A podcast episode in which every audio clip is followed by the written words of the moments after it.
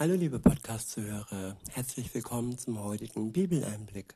Schön, dass ihr wieder dabei seid, schön, dass du wieder dabei bist. Heute habe ich ein Kapitel aus dem Buch Jesaja. Es ist das Kapitel 63. Ich verwende wieder die Übersetzung Hoffnung für alle. Ab Vers 1 steht, wer kommt in roten Kleidern von Bozra her aus dem Land der Illumiter? Prächtig sieht er aus in seinem Gewand. Stolz schreitet er daher mit ungebrochener Kraft. Ich bin es, der für Recht sorgt, antwortete der Herr. Ich kann euch helfen. Es steht in meiner Macht. Warum sind deine Kleider so rot? Hast du Trauben in der Kälte zerstampft? Ja, ich habe in einer Kälte gestanden, ganz allein habe ich sie getreten, niemand half mir dabei. In meinem Zorn habe ich die Völker wie Trauben zerstampft. Ihr Blut spritzte auf meine Kleider. Alles ist damit besudelt. Denn die Zeit war reif um mit den Völkern abzurechnen und mein Volk von ihrer Unterdrückung zu befreien. Das, das unterdrückte Volk Gottes, das jüdische Volk, von je Zeit her gehasst, verfolgt und ja, es wurde immer wieder und wieder der Versuch unternommen, es zu zerstören, es komplett auszulöschen. Das letzte Mal durch Hitler. Aber auch er hat es nicht geschafft, dieses heilige, von Gott gesegnete Volk auszulöschen. Und ja, die Völker haben keine gute Karten, welche versuchen, Israel, egal wie auch immer, auszulöschen. Gott sieht zornig auf sie herab und er wird sein Volk unterstützen und beschützen, ihm helfen, wo immer es nötig ist. Und ja, jetzt kommen wir zu den Völkern, ja. Die Völker, die sich Jesus anschließen, die an ihn glauben, die glauben, dass er für jeden Einzelnen persönlich gestorben ist, für seine Schuld. All diese Völker und all diese Menschen, jeder einzelne Mensch, der sich im Glauben Jesus anvertraut und ihm sein Leben gibt, der wird hinzugefügt zur Familie Gottes, zum, ja, zum Volk Gottes. Und von der Wertigkeit her steht er dann mit dem Volk Gottes auf einer Ebene. Er ist genauso geliebt, wie auch das Volk Gottes von Gott geliebt ist. Dieser einzelne Gläubige wird hineingepropft in den Baum, in den Ölbaum. Das Volk, die Juden stellen den Stamm dar und jeder einzelne aus den Völkern, der sich im Glauben an Jesus bindet, der wird hineingepfropft in die Äste und an die Stelle, wo eben all die herausgefallen sind, die sich von Gott getrennt haben. Weiter heißt es dann, denn die Zeit war reif, um mit den Völkern abzurechnen und mein Volk von ihrer Unterdrückung zu befreien. Ich schaute mich suchend um, aber weit und breit war niemand, der mir helfen wollte. Ich war erstaunt, dass keiner mir beistand. Darum half ich mir selbst, mein Zorn trieb mich an. Ja, ich ließ meinen Zorn freien Lauf und brachte die Völker zum Taumeln. Wütend zertrampelte ich sie und tränkte die Erde mit ihrem Blut. Gott ist eben nicht der liebe Gott. Gott ist auch der zornige Gott. Jesus hat das auch auf der Welt gezeigt, wie er im Tempel äh, war und all die Tische umgeworfen hat, die die ganzen Geldwechsler und Geschäftemacher in seinem heiligen Tempel ähm, aufgebaut hatten, um dort ja äh, üble Geschäfte zu treiben. Da war auch Jesus zornig und Gott ist in sich nicht nur der liebe Gott, Gott ist gerecht und Gott ist eben nicht für die Sünde, für üble Geschäfte in seinem Haus.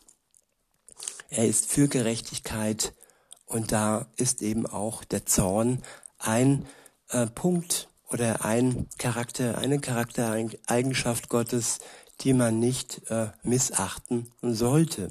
Gerade wenn es um die eigene Schuld geht, die man selber vielleicht noch festklammert, die Punkte im Leben, wo man sich noch nicht lösen möchte, weil man denkt, ja, sie sind so wichtig, aber am Ende ist es Gott, liebe Zuhörerin, lieber Zuhörer, der für dein Leben das Wichtigste sein will und alles andere, was dich ähm, trennt von Gott, das wirf von Bord, das nagle ans Kreuz und bring es dahin, wo es hingehört.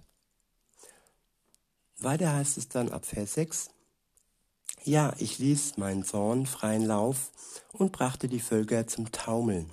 Wütend zertrampelte ich sie und tränkte die Erde mit ihrem Blut. Der nächste Abschnitt ist überschrieben mit Wie wunderbar hat der Herr sein Volk geführt.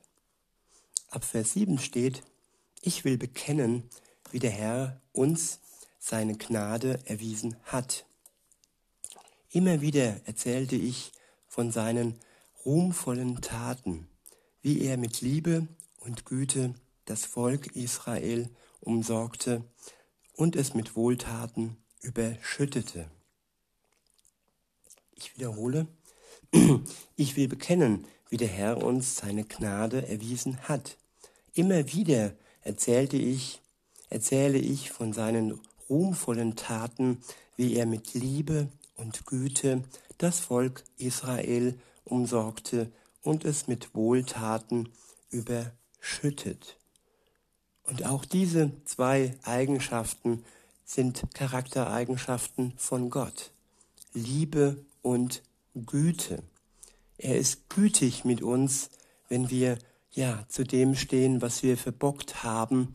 Und er ist liebevoll, wenn wir uns ihm anvertrauen und ja bereuen, dass wir schuldig geworden sind. Er ist so liebevoll, dass er sogar für uns persönlich gestorben ist, um den Schuldschein und um die Strafe, die eigentlich wir verdient hätten.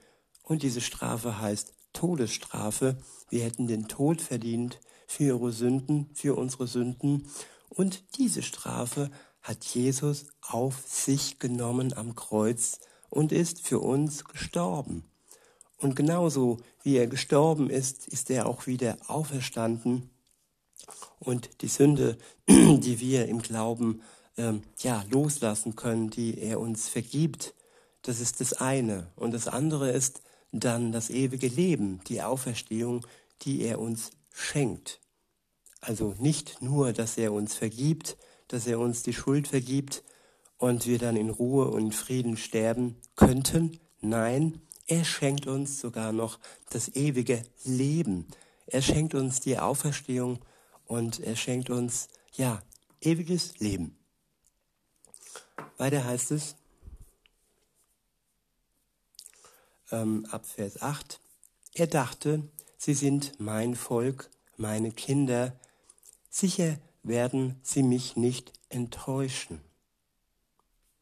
Und so half er ihnen aus ihrer Not denn wenn sie in Bedrängnis waren, litt auch er. Tja, wenn wir in Bedrängnis sind, liebe Zuhörer, dann leidet auch Gott. Gott hat Mitgefühl mit deiner Bedrängnis, mit deiner Not, in der du stecktest, in der du steckst. Und er will dir helfen aus deiner Not heraus. Weiter heißt es, denn wenn sie in Bedrängnis waren, litt auch er. Immer wieder ist er durch seinen Engel zu ihnen gekommen und hat sie gerettet. Er befreite sie damals vor langer Zeit, weil er sie liebte und Mitleid mit ihnen hatte. Wiederhole, er befreite sie damals vor langer Zeit, weil er sie liebte und Mitleid mit ihnen hatte. Gott befreit uns aus Liebe, weil er uns liebt und weil er Mitleid mit dem Leben von uns hat, ja, wo wir feststecken, wo wir nicht weiterkommen und wo wir uns quälen, wo wir gequält werden. Er hat Mitleid und er möchte uns befreien. So streck deinen Arm, liebe Zuhörerin, lieber Zuhörer, ihm aus und lass dich befreien aus dem Leid, worin du im Moment vielleicht fest steckst. Weiter heißt es, er nahm sie auf die Arme und trug sie Tag für Tag. Wiederhole, er nahm sie auf die Arme und trug sie Tag für Tag. Da, wo wir nicht mehr in der Lage sind zu gehen, Schritte zu unternehmen, da nimmt er uns auf die Arme und trägt uns Tag für Tag. Da, wo uns die Kraft fehlt, da übernimmt er. Und ja, er ist der, der Kraft hat, unendliche Kraft, unendliche Liebe. Und er wird uns durch die Not hindurch tragen. Das steht fest. In Vers, in Vers 10 steht, Sie aber lehnten sich auf und beleidigten immer wieder seinen Heiligen Geist. Die Auflehnung der Menschen verletzt Gott. Die Auflehnung der Menschen, ja, bringt ihn wirklich, er macht ihn traurig und ist nicht das, was er sich wünscht. Er wünscht sich eine Beziehung mit uns. Er wünscht sich die Nähe und er wünscht sich nicht, dass wir uns ihm gegenüber auflehnen. Weiter heißt es, darum wurde er ihr Feind und kämpfte nun selbst gegen sie. Ja, wer sich gegen Gott auflehnt, der hat einen Feind, gegen den er niemals bestehen kann. Das ist dann in einem Satz ausgedrückt Lektion Demut. Wenn ich denke, ich wäre so stark wie Gott und könnte mich gegen Gott auflehnen, dann muss ich am eigenen Leib spüren, was es bedeutet, einen Feind zu haben, gegen den ich nicht siegreich bestehen kann. Weiter heißt es ab Vers 11, da erst dachte, dachten sie wieder an die früheren Zeiten, an Mose und sein Volk. Wo ist der Gott, der damals Mose und die Israeliten durch das Meer führte, wie einen Hirten mitsamt seiner Herde? Wo ist er, der sie mit seinen Heiligen, mit seinem Heiligen Geist beschenkte? Tja, der Gott ist da, liebe Zuhörerin, lieber Zuhörer. Und wenn du den Eindruck hast, dass er sich nicht zeigt in deinem Leben, dann hat das damit zu tun, dass du dich gegen ihn auflehnst, dass du ja denkst, du bist stärker, dass du denkst, du stehst über den Dingen, du bist selbstbewusst und hast alles im Griff. Und ja, wie kann Gott sich da in deinem Leben zeigen? wie kann er dann Raum gewinnen in deinem Leben? Und ja, das geht nur, wenn du dich ähm, auf seine Ebene bewegst, nicht hochmütig und narzisstisch im Leben hergehst, sondern ja, dich dir von ihm die Füße waschen lässt, dich von ihm ja in seiner Gnade und in seiner Liebe berühren lässt und sein Wort in dein Herz aufnimmst wie Brot und wie Nahrung. Nur dann ist es möglich, dass du Gott auch erleben kannst. Weiter heißt es, wo ist der mächtige Gott, der Mose beistand? Damals teilte er das Wasser der Schilfmeers, des Schilfmeers und ließ sein Volk hindurchziehen. Keiner glitt aus, alle liefen so sicher wie Wildpferde in der Steppe. Tat Gott diese Wunder nicht, damit sein Name für alle Zeit gerühmt würde? Der Geist des Herrn führte das Volk und brachte sie schließlich ins Land Kanaan. Hier konnten sie sich niederlassen und Ruhe finden, wie eine Herde, die von den Bergen, von den Berghängen hinunter in ein grünes Tal kommt.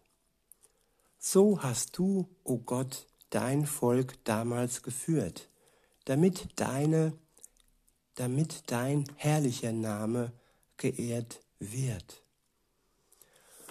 Ja, Gott kann nur führen, wenn man sich von ihm führen lässt. Stellt euch mal ein Pferd vor, das sich den Zügeln seines Reiters nicht hingibt, das sich aufbäumt und den Reiter versucht abzuwerfen. Da ist Führung unmöglich. Und Gott ist kein Gott, der mit Gewalt führt, der uns nicht in Ketten legt, sondern der, ja, auch wieder im Vergleich zu, zu einem Pferd, am besten ohne Trense und ohne alles, was weh tut, ähm, ja, führt. Vielleicht nur mit einem leichten Strick und nur mit leichtem Druck führt und ja, und vielleicht sogar nur mit Vertrauen führt, ohne irgendwelche harte Bandagen. Der nächste Abschnitt ist überschrieben mit Herr, wende dich uns wieder zu. Ab Vers 15 steht, Herr, schau doch herab vom Himmel, von deinem heiligen und majestätischen Thron. Warum setzt du dich nicht mehr mit ganzer Kraft für uns ein? Wo sind deine großen Taten?